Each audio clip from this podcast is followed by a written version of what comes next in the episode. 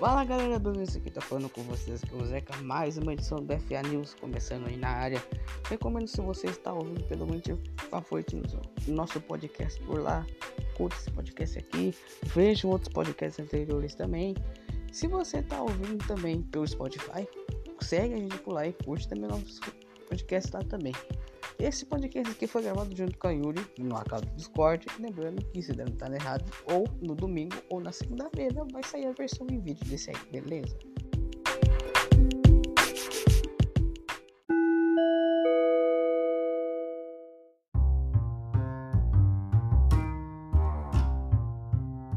Nesta sexta-feira, no dia 19, aconteceu a premiação da Crunchyroll Anime Awards, uma premiação de anime que a Crunchyroll, que é um serviço de anime que provavelmente você deve conhecer, organiza todo ano.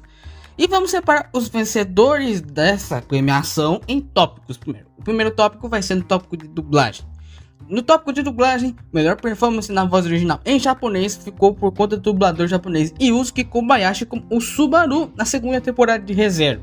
Na melhor performance na dublagem em inglês, ganhou o dublador norte-americano Zero Robinson por ter interpretado o papel de Hawks em My Hero Academia. Já na melhor performance na dublagem em português brasileiro, o dublador Lucas Almeida acabou ganhando como Eren Yeager na dublagem brasileira de Attack on Titan. Na questão de trilha sonora, quem ganhou foi na melhor trilha sonora foi Kevin Bacon com Tower of God. Na melhor, na melhor abertura ganhou a música de Wildside do cantor Auri, que foi a abertura de Beasters. E também o cantor Allen, já no Fiat com o cantor Eiko, ganhou também de melhor encerramento, no caso de Jujutsu Kaisen com a música Lost in Paradise. Na questão de personagens, quem ganhou de melhor casal foi os personagens Nasa e Tsukasa do anime Tonika Kawaii, também conhecido como Tonikawa. De melhor protagonista ganhou a Katarina de Hamefura. De melhor antagonista ganhou o Sukuna de Jujutsu Kaisen. Best Girl que ganhou foi a Kaguya de Kaguya-sama no Love War. Best Boy que ganhou foi o Shoyu de o Shoyu Hinato de Haikyuu. Na questão de animações, quem ganhou de melhor design de personagem foi Hanako Kun. Em melhor animação ganhou Eizou Ken, também com o diretor ganhando de melhor diretor, o Masaki Yuasa.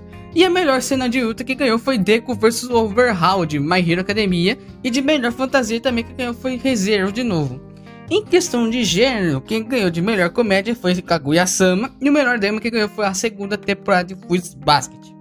E o anime do ano, logicamente, eu acho que é Jujutsu Kaisen, né? O hype que Jujutsu Kaisen gerou também, valeu também na votação, fazendo que Jujutsu Kaisen ganhasse de anime do ano.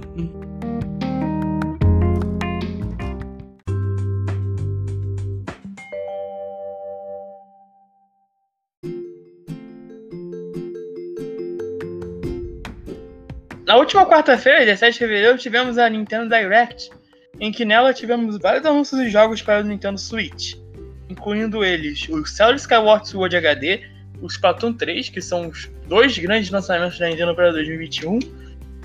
Tivemos em, em assuntos third powers também um Ninja Gaiden Master Collection, Fall Guys no Switch, No More Heroes 3 com data de lançamento, e até mesmo DLCs para Age of Calamity Hyrule Warriors.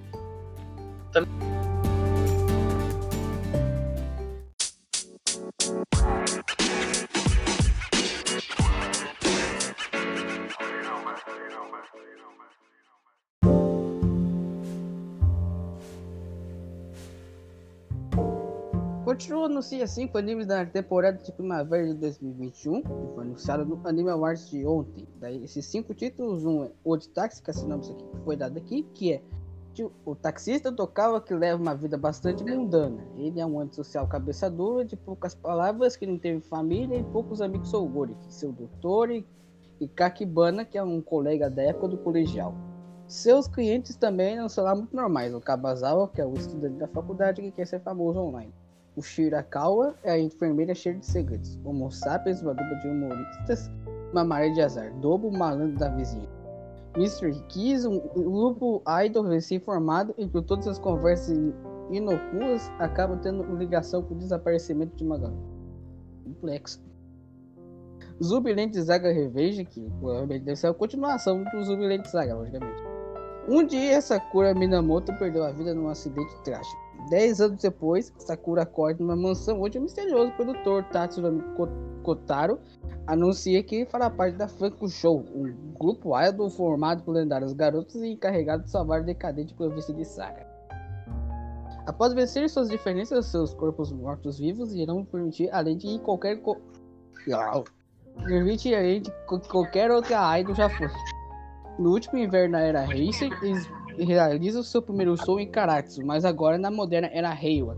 Um novo capítulo de história da Francisco se inicia rumo ao futuro promissor. Você tem o jogo, tem Prince of the Blood, que se passa no ano de 1931, que tem história do príncipe Yoshibu. Ah, vai pro Tokugawa, né? Fica mais fácil. Ele tem 94 anos e ele tem controle total do Japão. Ele tem resquícios da, da cultura da era Meiji e pode ser visto pela cidade. Mas os recentes surgimentos de novas tecnologias do Enyodo dão lugar a um termo mais moderno. Tem, contudo, com o trajetório Glamour, o grupo dissidente Kushigawa planeja o assassinato do príncipe e a derrocada do regime. Sawa Ukimura é membro da NUI, uma organização governamental encarregada de exterminar dissidentes. Sua família inteira foi morta pelo chefe de Kushinawa e ele julgou vingar a morte deles. Nossa, é complexo. Mais um inglês. If been killing Snipes for 300 years and the master of my life. Nossa, tem a ver com o Snipe. Uma comédia caseira sobre uma garota poderosa que quer evitar a fadiga. É um Jaiminho da vida. Depois de morrer de estafa no mundo real, eu reencarnei como uma bruxa imortal e passei 300 anos disputando a vida boa. Caramba. Até que acabei batendo no nível 99. Tantos anos matando Alzheimer para pagar as contas e me deram bastante XP. Mas os rumores se espalharam e agora começaram a surgir aventureiros curiosos, dragões afrontosos e até uma garota monstro que me chama de mãe. Eu nunca parti de uma aventura, mas agora sou a mais forte do mundo. O que será da minha vida, tranquilo? Esse aí é muito de primeira pessoa. Taco Revengers, que vai ser dia 2 de aparentemente.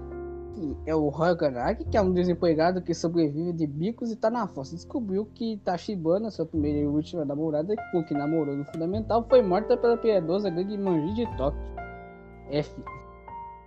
No dia seguinte, a notícia está na beira da plataforma do trem e é empurrada pela multidão. Ele fecha os olhos se preparando para morrer, mas ao abrir, ele voltou no tempo para quando tinha 12 anos de idade. Agora que ele está na melhor época de sua vida, Takemichi decide se vingar de sua vida, salvando sua namorada e parando de fugir de si mesmo. Lembrando que Crunchyroll já anunciou outros dois animes para essa temporada, junto com os animes que continuam, sendo no momento 11 simulcasts. Deixa eu ver aqui. To Your Eternity, All No Summer Demon Lord, I Saw You Spider Survive, você cai da aranha, ST Ganda, Words on Good Zores.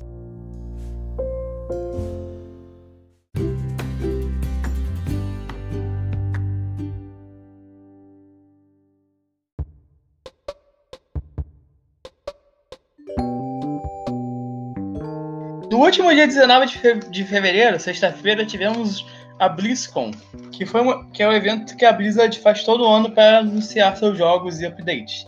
Entre os anúncios tiveram Blizzard Arcade Collection, que inclui três jogos clássicos da Blizzard, sendo ele The Lost Vikings, Rock'n'Roll Racing e Blackthorn. Tivemos o anúncio de Diablo 2 chegando para múltiplas plataformas, no caso com a versão Diablo Resurrected, que é um remaster barra remake do jogo original, lançado para PCs nos anos 90. E tivemos um novo trailer de gameplay de Diablo 4, contendo novas informações sobre o jogo e mais ainda sem uma data de lançamento precisa.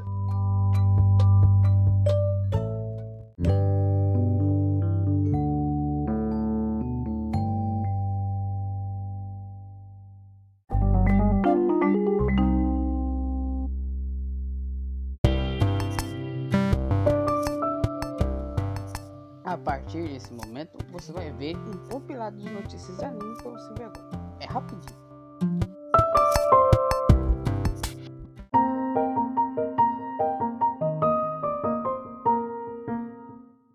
Uma nova imagem promocional foi lançada para adaptação em anime do spin-off do anime do Slime. A série está programada para estrear no dia 6 de abril e foi produzida pelo estúdio 8-bit. No dia 23, ou seja, na sábado, domingo, acho que na terça-feira vai ter uma live, eu acho, com o elenco de Maid Dragon, que vai contar com o elenco de vozes. Pode ser anunciado novos detalhes para a segunda temporada desse anime.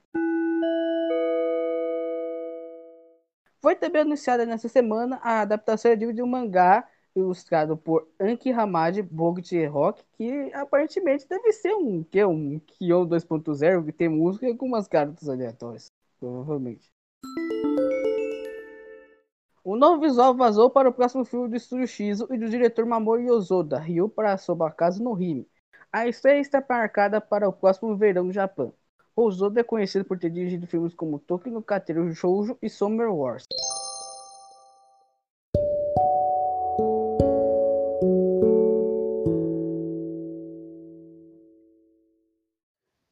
Bem, é só isso mesmo. Obrigado por você que ouviu até aqui. Favorite nosso podcast. Ouça também no Spotify e outra plataforma de podcast aí.